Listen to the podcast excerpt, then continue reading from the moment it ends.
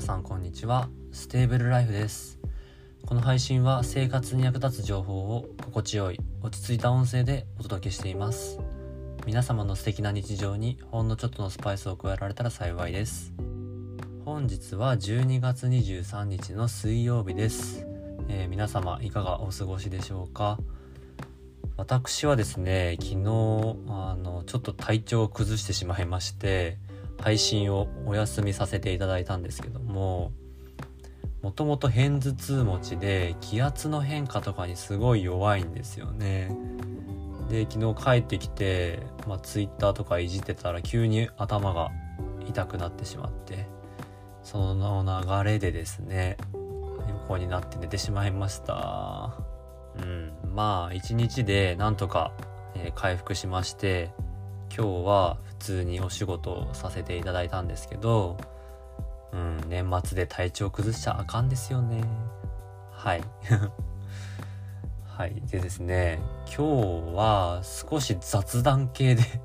もうネタ切れじゃないんですけど えー、雑談系で、えー、話していこうかなと思っています。ぐだぐだゆるく話していくので、まあ聞き流してください。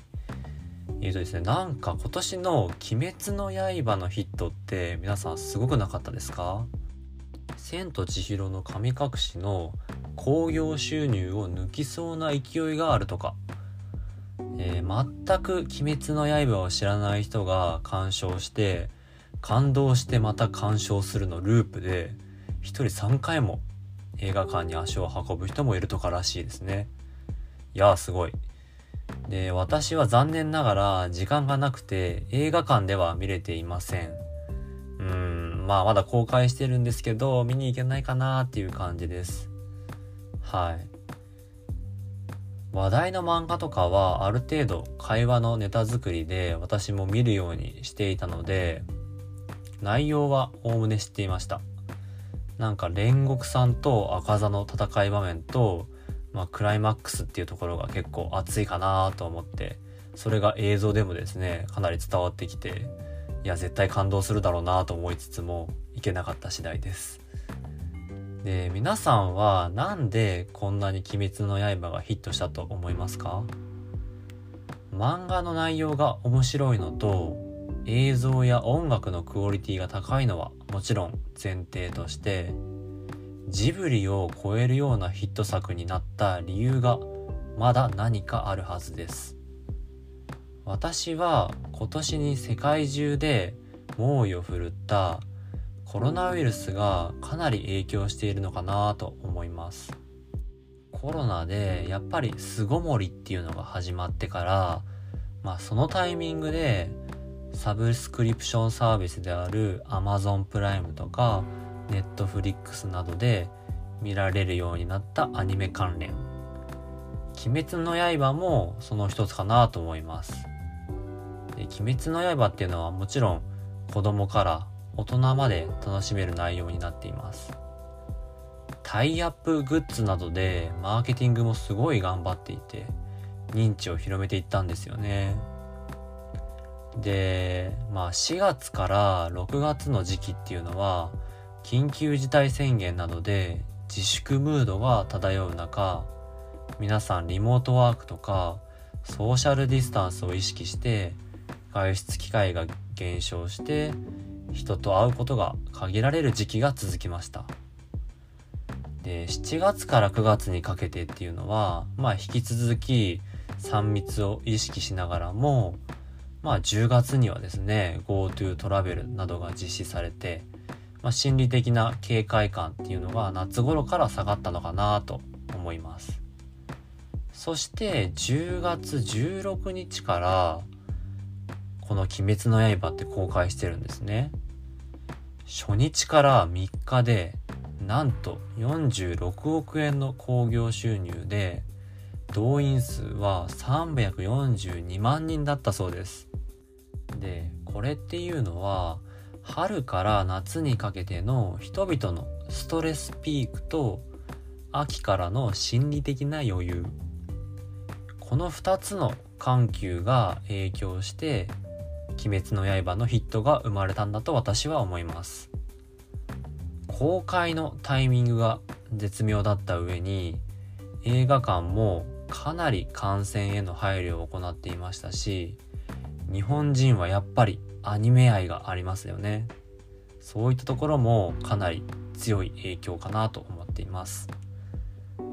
ただそれだったら他の映画も伸びておかしいんじゃないかと思いますよね。ポイントは「鬼滅の刃」の内容だったと思うんですよね。鬼滅の刃のストーリーを簡単に言うとまあいろいろな仲間と鬼退治っていう内容じゃないでしょうか。そして鬼のボスである鬼物寺無惨っていうのはまあ強い鬼でありながら顔が白くて病人みたいですよね。なんかちょっと不気味。まあこの鬼たちをですねコロナウイルスと置き換えるとなんか、え、ハマるかなと私は思っています。コロナウイルスを日本人の精神的な土壌として息づいている。鬼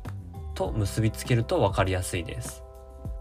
本来疫病っていうのはそれを破ってもまたやってくる存在ですよね。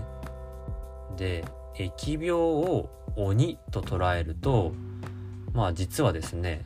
節分がキーワードになります。皆さん毎年厄介な鬼退治を節分でしますよね。昔から疫病という鬼は毎年流行していて先人は節分でそれを払っていたんです。疫病っていうのはやっぱり昔は非常に厄介で何人もの人を苦しめました。なかなか治らない。なかなか退治ができないものだったんです。ただ近代になってから医療や製薬技術によって多くの疫病の撲滅封じ込めに成功してきました。疫病という鬼は撲滅できるものとして意識の変化が起きたんですよ。私たち現代人は疫病に対する恐怖心っていうのはですね、まあ、最近かなり希薄でした。これがミソです。むしろ事故とかですね自然災害の方が遭遇する可能性が高いし怖がっていた。疫病っていうのはまあ予防接種とかですね薬によって十分に対処可能なものになっていましたよね。はい。で、ここに「鬼滅の刃」のストーリーっていうのを、まあ、重ね合わせるとですね強力な鬼に対して傷つき時に死者を出しながら立ち向かう鬼殺隊の姿っていうのは新型コロナウイルスに恐怖しながらも疫病を撲滅するために懸命に戦ってきたこの1年間の人類の歴史を重ね合わせることができるんです。この新型コロナウイルスへの恐怖感と鬼殺隊への共感と応援こそが今回の「鬼滅の刃」の大ヒットの大きな要因ではないかなと私は思います。